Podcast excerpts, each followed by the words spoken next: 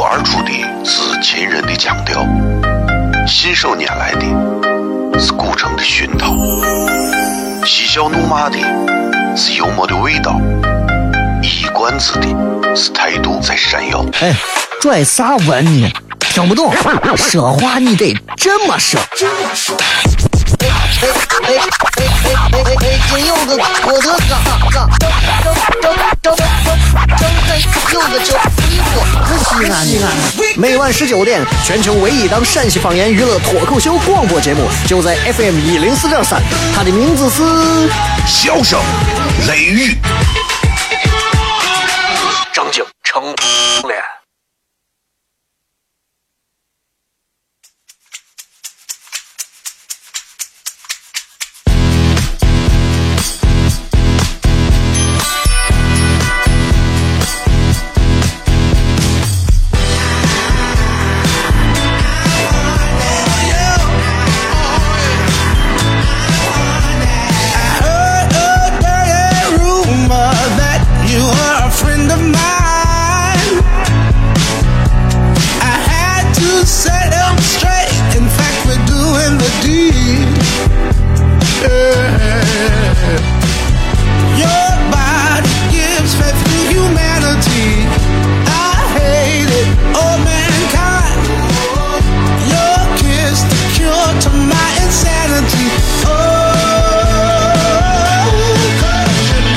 各位好，这里是 FM 一零四点三西安交通旅游广播，在每个周一到周五的晚上的十九点到二十点，小雷为各位带来这一个小时的节目《笑声雷雨》。各位好，我是小雷。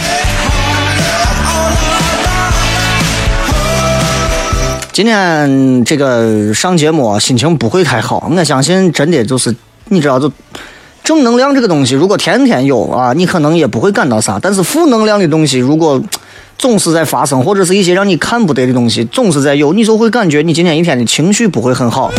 所以今天我在我的微博直播帖里面，我也告诉大家啊，我说真的，作为作为一个娱乐节目主持人，我想一想啊，网上有的人说是我们只能对他祈福，有的人吐槽你们祈福能有啥用？再不要胡闹了，对吧？有的人说那我们要问责，到底这怪谁？有的人觉得你问责能咋？你有啥用？但对我来讲，我非常反感，在一个出现某一些危机时刻的时候，啊，出现了一些很多人无辜群众伤亡的情况的时候，我觉得作为一个主持人，尤其是一个娱乐节目主持人，你让我现在很尴尬，知道吗？因为听咱节目的人，你知道都是图个乐子。但是如果今天这种场合下，你让我给大家接着给大家骗个段子或者咋，那我相信很多人说。这种绝对疯了，你知道吧？这种绝对是疯着呢。所以，其实我也不知道今天节目说啥。你说今天这个本来我想说请个假算了，今儿这节目上上上的人让人说啥嘛？但是想一想，我作为娱乐节目主持人，主持了这么多年，我也经历了很多回啊发生的一些这个。事情九幺幺，当然那九幺幺还没到啊，啊，呃，包括汶川地震啊啥，我觉得其实能够让人们之所以到现在可以忘却那些痛苦，一直坚持走下去到现在的，让每一个人能够快乐的东西，就是这快乐两个字本身。所以我觉得节目该咋还是要咋，因为除非我们接到通知或者啥说最近所有娱乐节目全停，我们要祭奠，我们要有什么悼念活动，否则的话，我觉得。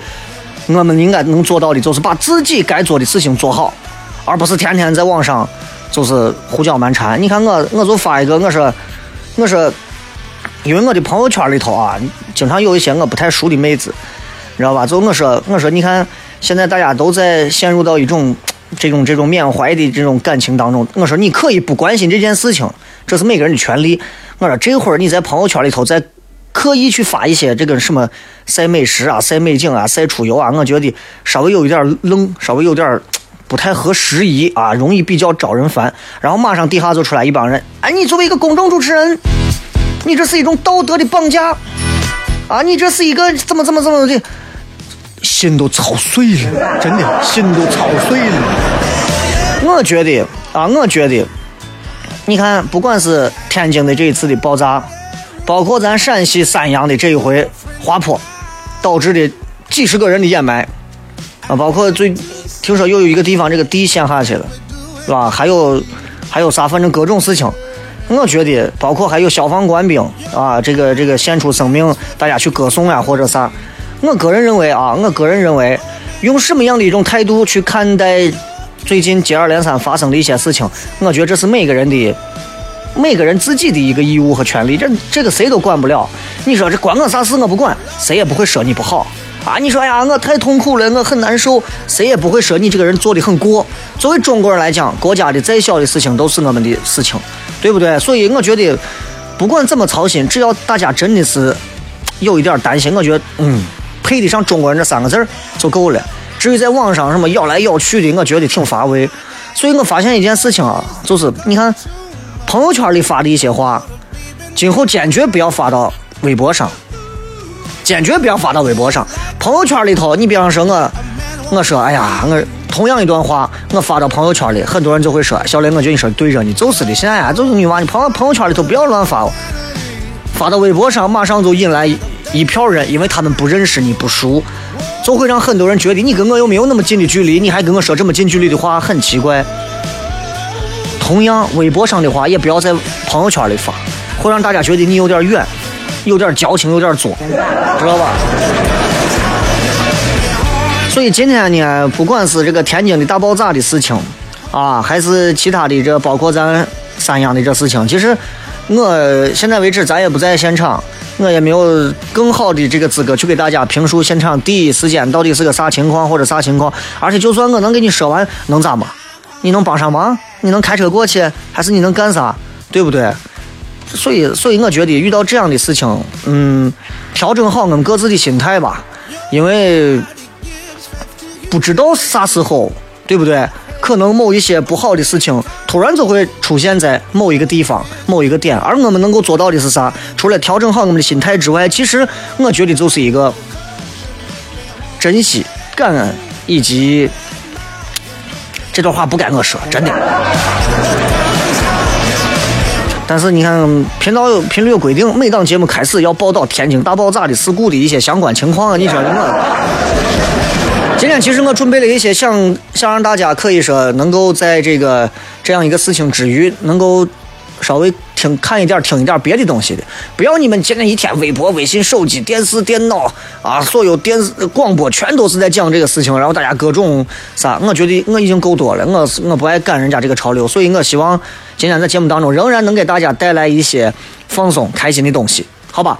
同时啊，同时这个，如果各位觉得，哎呀，小雷，你这个时候说这个搞笑的不太合时宜，我已经说说明过了，我希望。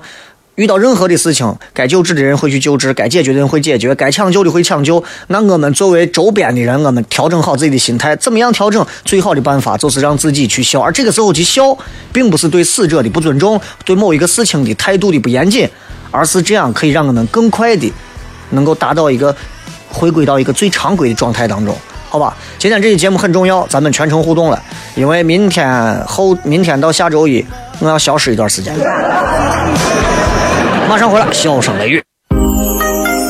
脱口而出的是秦人的腔调，信手拈来的是古城的熏陶，嬉笑怒骂的是幽默的味道，一冠子的是态度在闪耀。哎，拽啥文呢？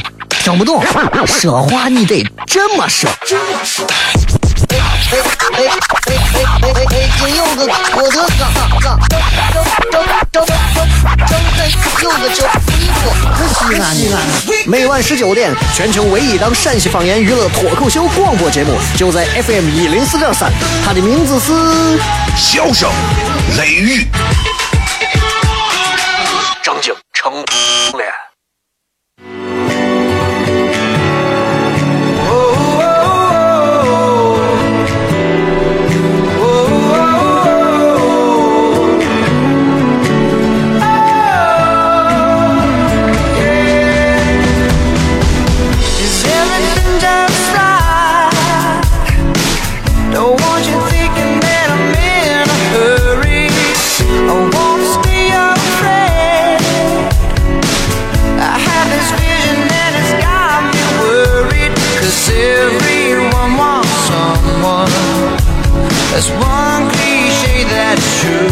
今天咱们全程互动。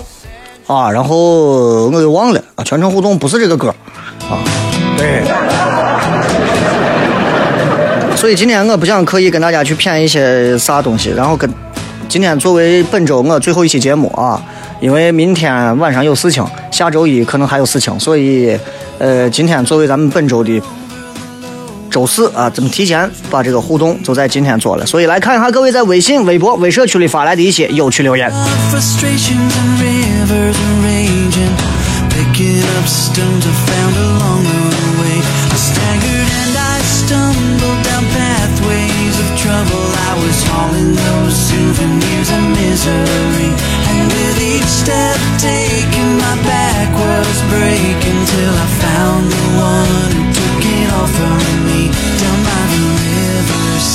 我们来看一下各位首先在微信里面发来的一些有意思的留言啊。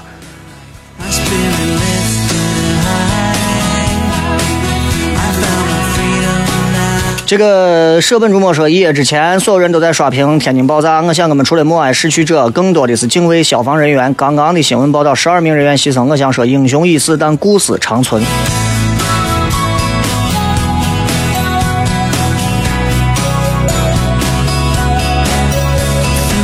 就反正，我个人觉得每回就是悲剧只要一发生，人们都会抒情一番，人们都会抒情，不管是写诗的、写文章的、点蜡烛的、各种祈福的，啊，啥都有，啥都有。反正这个时候，谁如果跳出来说半句煞风景的啊，违背这个所有人主潮流的方向的，唯殴，你这怂没人性，你这货没良心啊！你要是问一句，责任在哪儿？问题在哪儿？谁负责任？对吧？那马上就会有人说你冷酷无情，甚至说你这个人愤青啊，总是把责任推给政府，对不对？现在不一样了，那现在越来越多人开始问，为啥会发生？问题出在哪儿？责任在谁？如何避免再次发生？我觉得不是说我们人现在越来越进步了，我觉得是就是危险越来越近了。以前，以前我觉得十五年前的时候，人们会觉得灾难很远，包括两千年之后九幺幺的时候，那会儿大家觉得这这美国离咱远着呢。现如今，你会经常发现危机在谁身边。还是那一句话，我觉得是对的，就是就是就咋说这个互害社会，谁都没有豁免权。你如果躲到一边，你去装小清新，不可能了。所以大家都懂得尽可能的问出这个责任，然后谁想办法把这个事情做到最好。包括消防队员这个事情，我也看到很多朋友都有各自的意见和建议，是吧？明明遇到这样的事情，为啥没有什么无人机或者啥进去？我觉得有些事情也没有必要无人机，对吧？一件事情发生了，对于消防队员来讲的话，他们要做到的就是第一时间、第一时间探明啊情况，然后要进去想办法压制住整个的一个火情，对不对？当然，没有任何一个消防队员说进去是要去送死的，对不对？但是谁都没有想到的是，发生了连续的几次更大规模的爆炸，那谁都想不到嘛，对不对？咱们咱们除了这个，咱们还能聊点别的吗？啊，因为你们今天，我相信你们今天已经收到这个东西太多了。这个是我感觉那个做好自己的事情最重要，过好自己的生活。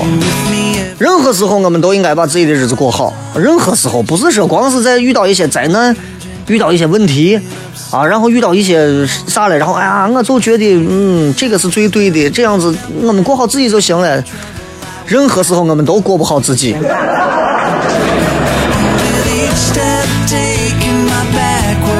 这个是，这个叫方六啊，雷哥，呃，最近出去旅游了一圈，然后回来的时候就感觉现在很多的景点啊，还是有人在这到处涂写乱画，你说这到底是啥缘由？你看，现在啊，暑假，暑假嘛，旅游旺季，这个旅游旺季啊，就不一样了，啊，这旅游旺季，到此一游，就现在就成话题了。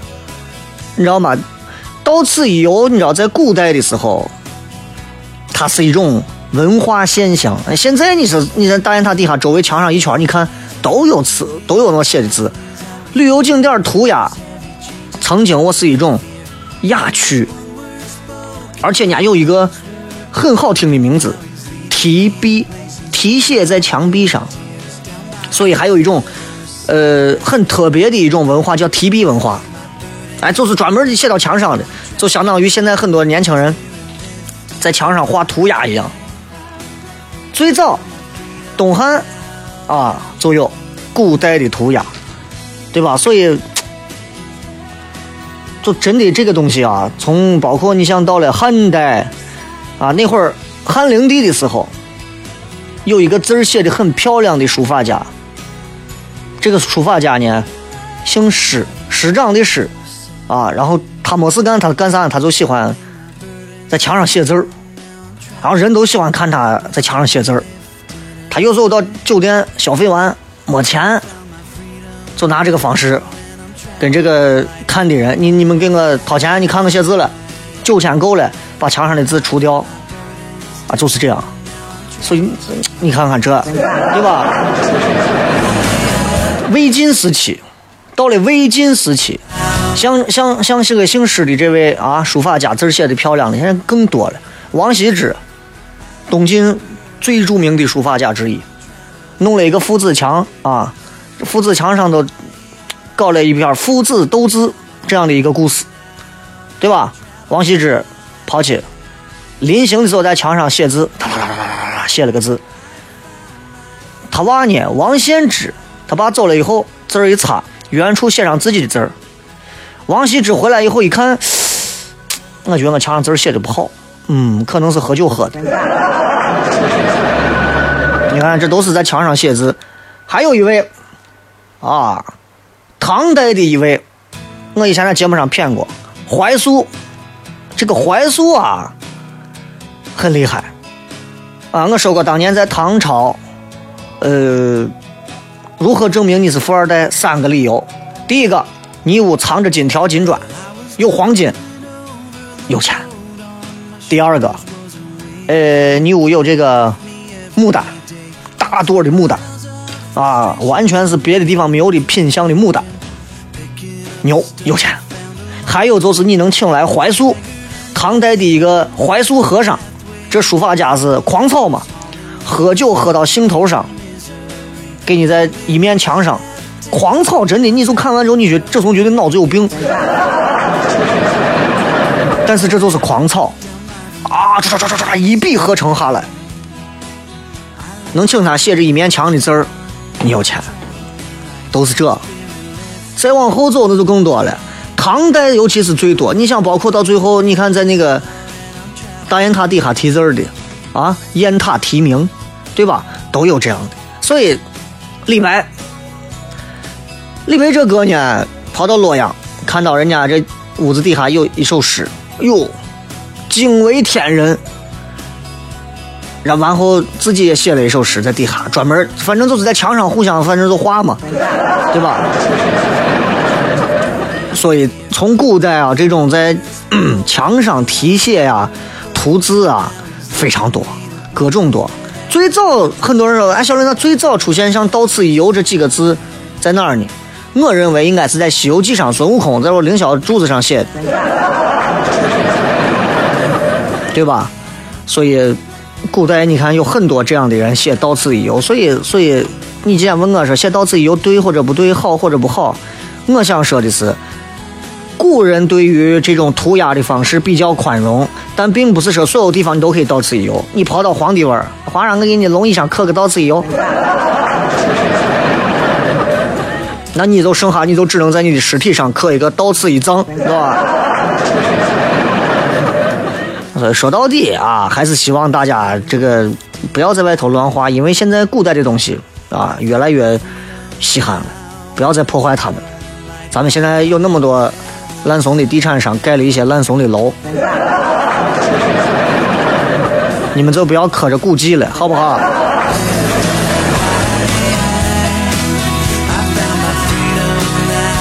好了，接下来的时间啊，咱们稍微休息一下，马上半点，半点之前。给大家送一首好听的歌曲，然后咱们半点之后继续回来开始互动。新浪微博、微信公众平台，各位搜索“小雷”，呼啸的啸，雷锋的雷。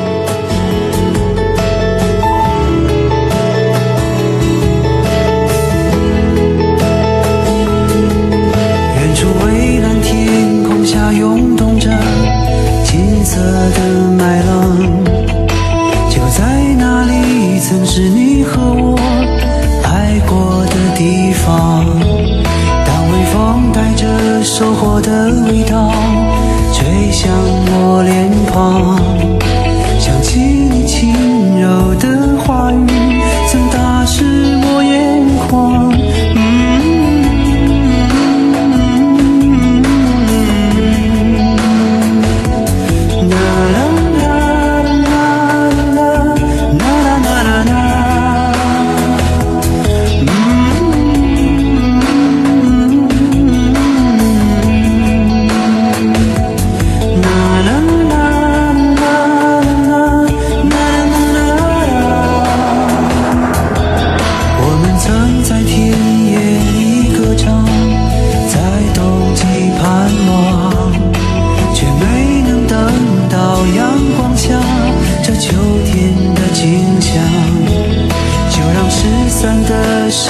飞舞吧，随西风飘荡。就像你柔软的长发，曾芬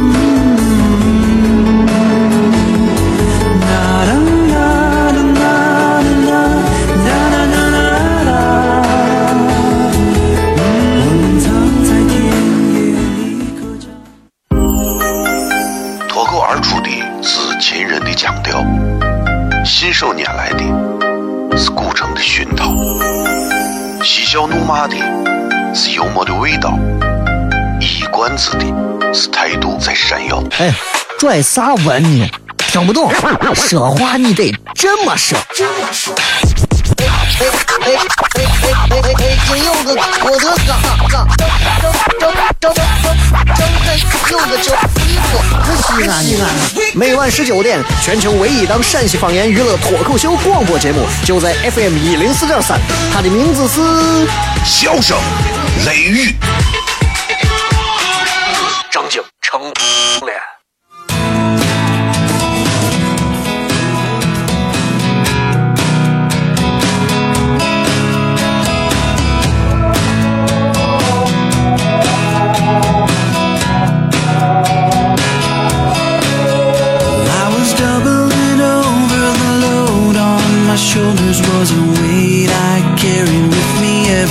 day. Crossing miles of frustrations and rivers are raging.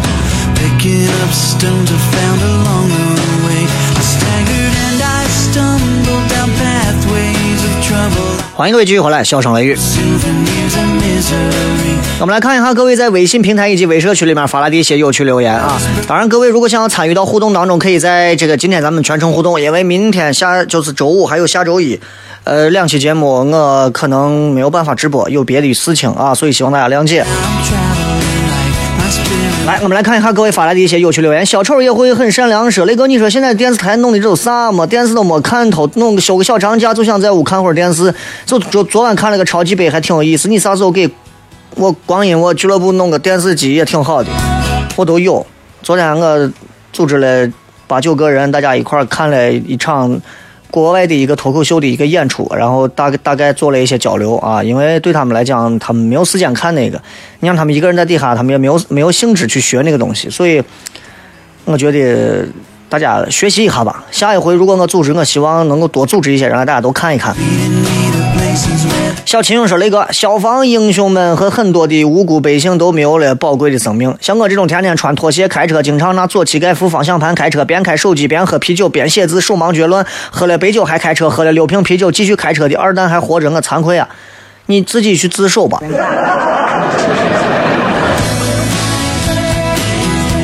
真的，就是，呃，不管无辜生命还是咋，瞬间消失或者啥，我们虽然会觉得惋惜，但是你要知道，如果他们都活着，他们应该不会像你这样子，根本拿生命不当回事，明白吗？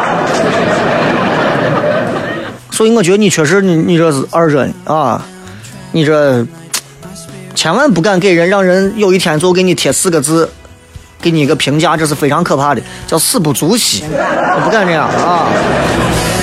喝酒还开车，你是要疯。詹姆奥里奇说了一个太多话想要吐槽，改天说吧。我是昨天你误解的那一位。其实我去了三次，每次都买饮料，而且你每次叫人互动都是叫我左右的人，我还跟你合照过。我昨天意思是弄多弄点饮料的种类，因为我去了基本就我两种。作为未成年，我不能喝冰柜里的酒。当然希望脱口秀发扬光大，我每次都能抢到票，要的联系我。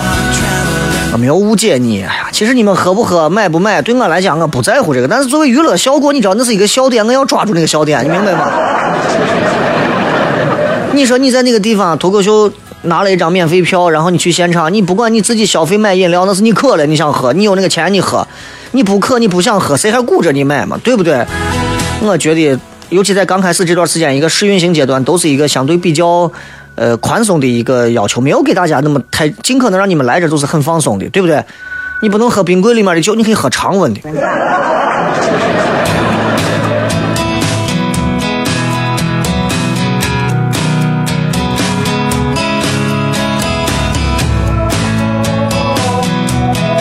再来看啊，这个猫小咪那个能不能解释一下“向死而生”？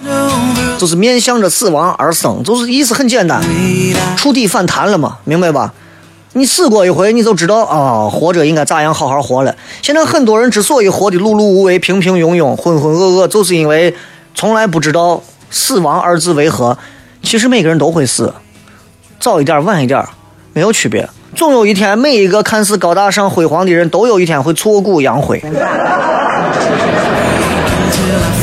所以我经常会告诉自己一点，就是我觉得时刻敬畏着死亡这两个字，我觉得每个人能活得更加的精彩、精神，而且精华的更多。所以大多数的人总觉得自己可能会一辈子长生不老，immortal，很可怕。就这么着是那个，咱西安警方也破获了一起五百多人的传销组织。总是会有事能给人正能量，不必将悲伤传遍人间，只要内心充满感激。这五百人的传销组织，我确实也是觉得我也佩服，我确实也佩服。你说，就能有五百个人都能坚信不疑的、坚定不移的相信说，他能通过某些方式，只要努力就能挣到钱，虽然每天只喝着烂白菜叶子的汤。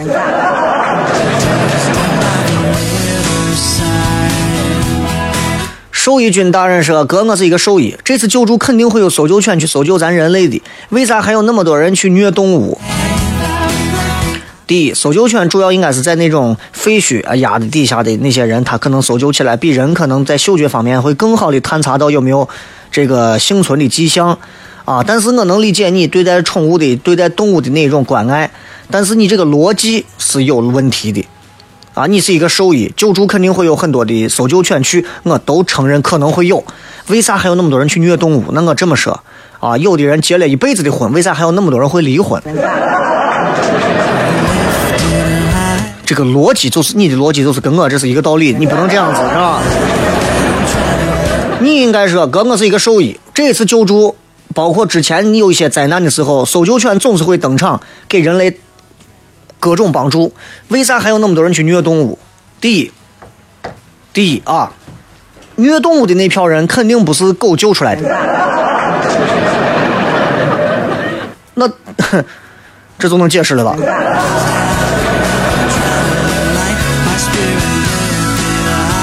苦笑说，今天中午在朋友圈发了一条关于天津爆炸的这个新闻，很多朋友看到啊，但是很看到很多朋友很少有人发，感觉他们作为国人怎么不关心这件事情？或许他们只是作为了解，事不关己高高挂起的态度，自己发了之后又感觉他们会认为自己太作，是不是想太多，做自己就行了？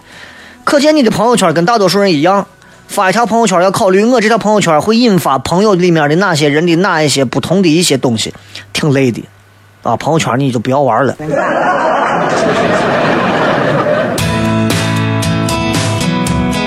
猴子请来的圣斗士说：“大灾过后是大爱，大爱之后是科普。”对着你啊，这个不管大灾、大爱还是科普，我觉得咱们心态一定要调整好，心态一定要调整好。我有时候经常在想，我说如果这件事情发生在我们身边，我们还会像现在这个样子，做出一副所谓的又是要这样，又是要就像现在我们在做的这些一样，我还会这样吗？我想可能我不会。我想我可能，如果我当时生活在天津附近，我想我可能会做到的就是直接过去献血，啊，直接利用我现有的一些资源，想尽一切办法去帮忙。可能我能帮的忙就很小一点儿就够了，但是在不影响大环境安排的前提下，啊。东凡说：“那个，今晚我不想互动，我就想静静的听你说一会儿话。今天我一点都不想说话，我就想跟你静静的互动一下，你们还不互动？”烟竹说：“生活在继续，发现自己更喜欢消防兵了。呃，我能理解你喜欢的点，因为他们真的是啊，人民英雄，的确是这样的，就是第一线人家直接冲进去，毫不犹豫，不是说领导你给我加钱啊，我才往里冲，没有过这样，就直接就冲进去了。二十多岁，青春年华，对不对？可能因为各种的事情就就就就不在了。那我们应该，我们应该再跳的再高一点。我觉得不光是消防兵，我觉得应该是，我觉得这是，这是现如今中国的这一票年轻人的一种精气神儿。我觉得我们应该向他们这种精气神去学习。哪怕你现在开的宝马，穿着人字拖，关键时候你能冲上去，你就是个英雄。哪怕你在朋友圈当中，所有人说你是个大散片儿，一百多个女朋友，天天在外头抽烟喝酒，夜不归宿。关键的时候，一栋楼着火了，你能够有效的在保护住自己安全的情况下，还能救出那么多人来，你就是个英雄。所以我觉得消防兵带给我们的是一种，啊，我活的不知道活的没意思，很多人都是这样。你像他们那么活，拿拿出活出自己的精气神来，对吧？换句话说，咱说简单点，你知道你要啥，你知道你在为啥而努力。青春无敌说：“不要因为电梯卷人了啊，卷了人，人就害怕了；不要因为天气太热了，就老抱怨了；不要因为意外连连了，就不敢坚强了。这个世界不如你意的地方很多，只要活着就要面对。”话有一定的道理啊，我觉得站在你的这个角度上是可以起到一些宽慰人的作用。毕竟这个世界很大，对不对？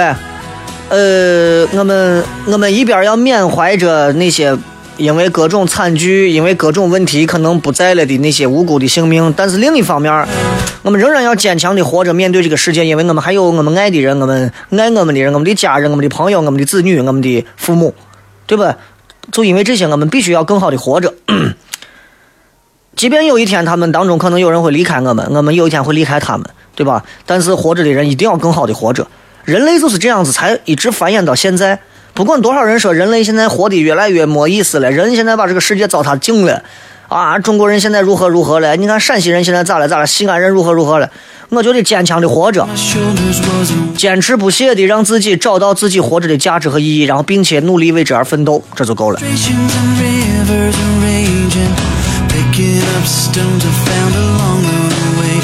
再来看阿里先生说那个，今我发现原来一零四三微信公众平台可以收听直播，还有个问题，你开头那个说话你得这么说，之后是啥？只能听到在西安嘞，听不懂是啥意思？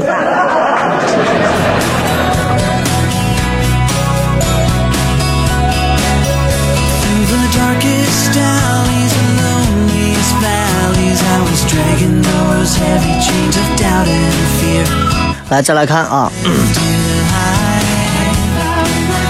这个说雷哥，你觉得一个看脸的爱情会不会长久？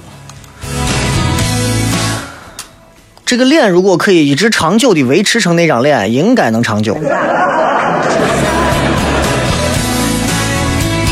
但是岁月变迁，容颜易老，啥都可以变啊。有些东西不会变，情不会变，心不会变，但是脸一定会变。刘晓庆也会变，你知道吗？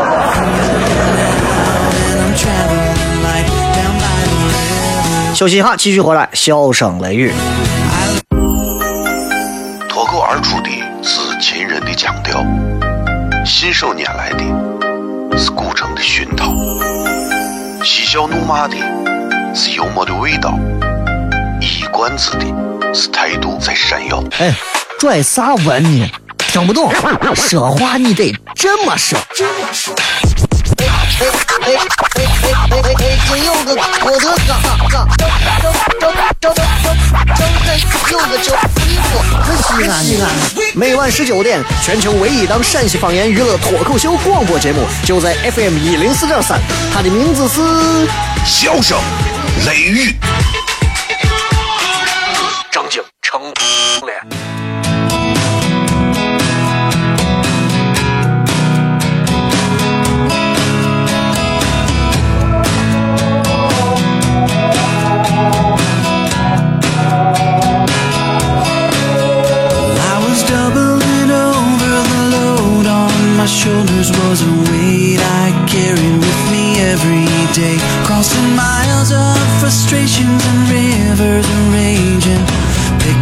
stones I found along the way. I staggered and I stumbled down pathways of trouble. I was hauling those souvenirs of misery. And with each step taken, my back was breaking till I found the one who took it all from me down by the riverside. 继续回来，笑声雷雨。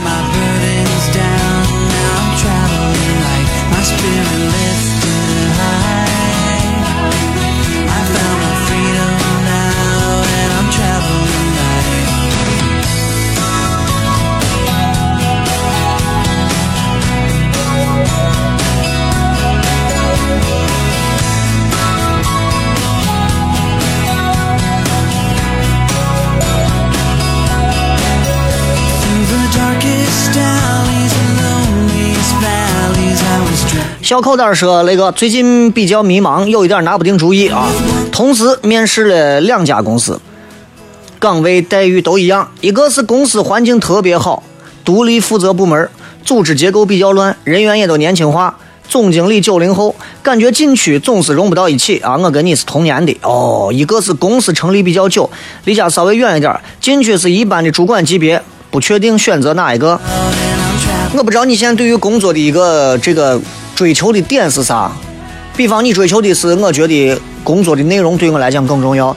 至于工作的搭档或者啥，对我来说这不是最重要的。我只要能够让我自己潜下心来工作就可以了。那你可以选第一个。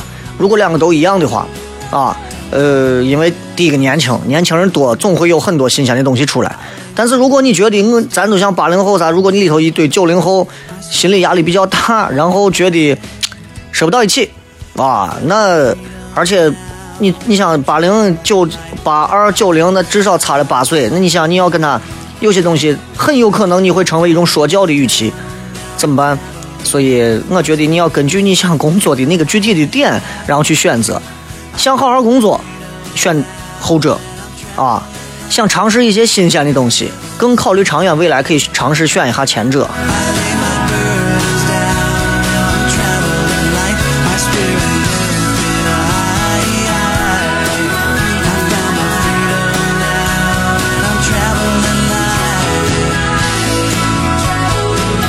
每回人们总是在生病了之后，大病一场之后，然后说：“嗯，我应该珍惜自己的身体啊。”每一回人们都是打着吊针，挂着挂着这个针针，就是这个输液，然后扎着针头，拍个相片该好好对待自己了。三天之后，该喝酒喝酒，该加班加班，对吧？一点办法都没有，这就是现代人。每回遇到一些大难的时候，当时马航三七零客机那会儿网上都传疯了，所有人还有人拍的那个片子，马航三七零所有的航班在为你，希望你能回来，然后马航所有的航班都为你让路，什么什么，我们在等你回家，很感人，看起来很感人。然后呢，很多人都觉得啊，这个我应该珍惜每一回啊，从飞机上，不管是上飞机前、下飞机后，我都要珍惜在地面上的生活。现在呢，该飞飞，该玩玩。其实人们有时候，大多数的人来讲，你知道，对于这么大的一个国家的人来讲，能够让绝大多数人过得幸福的最好的一点，就是让大家能够暂时的去忘却那些太痛苦的东西。这一点上，我觉得那个叫《Black Black Two》《Black One》那两部片子，《黑超特警组》那两个片子，威尔史密斯跟那老韩演的，我有一段有一段对话就是这样的。啊，他们有一个这个有一个这种可以照人的眼睛就可以让人丧失掉很长一段时间的记忆这么一个东西。然后他们在外面有外星人，他们打斗完之后，满大街的人都看见了。他把所有人叫到一起，戴上墨镜，啪给他们一闪，说刚才只不过是发生了瓦斯爆炸或者咋。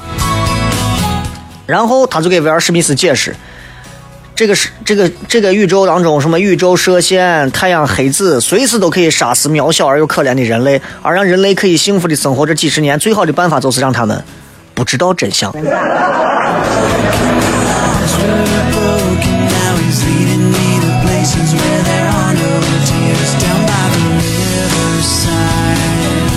路过的路过鸟的客说，那个早上不是说不合时宜的朋友圈都不发了吗？真的不是每个人能理解我我发之前那篇儿那个微博的意思啊。包括我说有的我朋友圈里头有过几个女娃，因为真的那一会儿，你想事儿刚出来，一大早上事儿刚出来，所有人都在刷屏似的刷，然后他明明知道这个，就我就觉得，就稍微有一点儿让人看你这铺天盖地都在玩，然后他啊，今天这个东西真好。然后你知道这种小感受放到朋友圈里头，朋友们是可以理解的，但是放到微博上，马上会有一堆人出来喊你啊，道德裹挟，你真的如何如何如何。我不愿意跟你们解释，因为你没有我的微信，你看不到我的朋友圈，明白吧？所以话又说回来，那你就不是我的朋友，我凭啥跟你解释？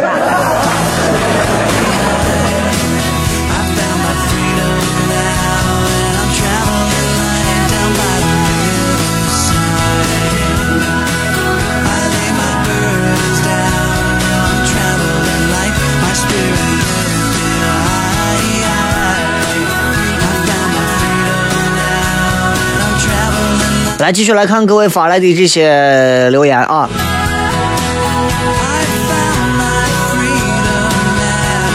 魏晨晨说：“雷哥，我开学就高三了，压力很大，根本就没有进入状态，没有办法静下心来学习，怎么办？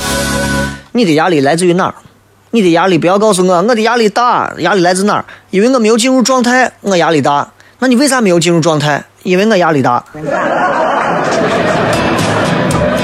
你总是要有一个原因吧。换句话说，其实作为一个过来人，高中生。”哭诉自己压力大，没有进入状态，最根本的原因是高一高二就没学好吧。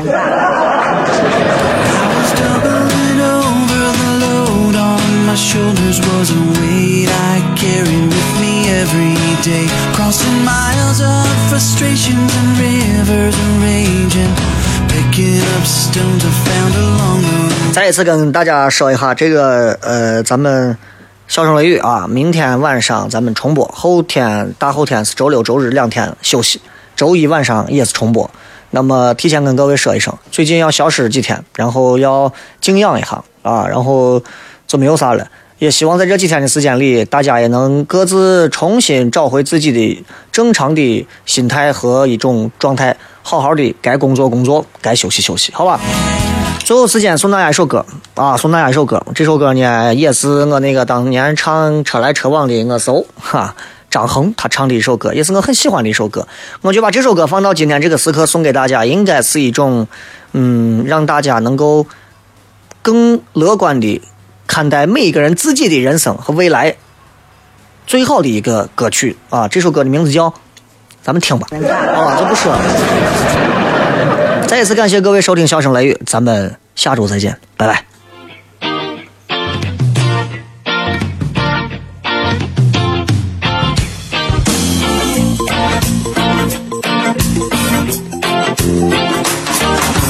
有没有一个明天，我们将不再怀念？怀念那些时过境迁的青春和灿烂。有没有一种思念，我们在雨夜相见？数十千古流传的真实神话在三遍。这个时候，粉碎的光荣停留在眼前。轻轻地拍打季节的门槛。这个时候，沉默的嘴唇开始歌唱。不去想有没有阳光，开启梦魇。不再年轻，我已经不再年轻。童年的昨天，春风蝴蝶般舞动。他们说成长的代价至高无上。我站在岁月的窗口，看热闹街市人潮汹涌，收拾起忧郁和回忆，把鲜花写在脸上。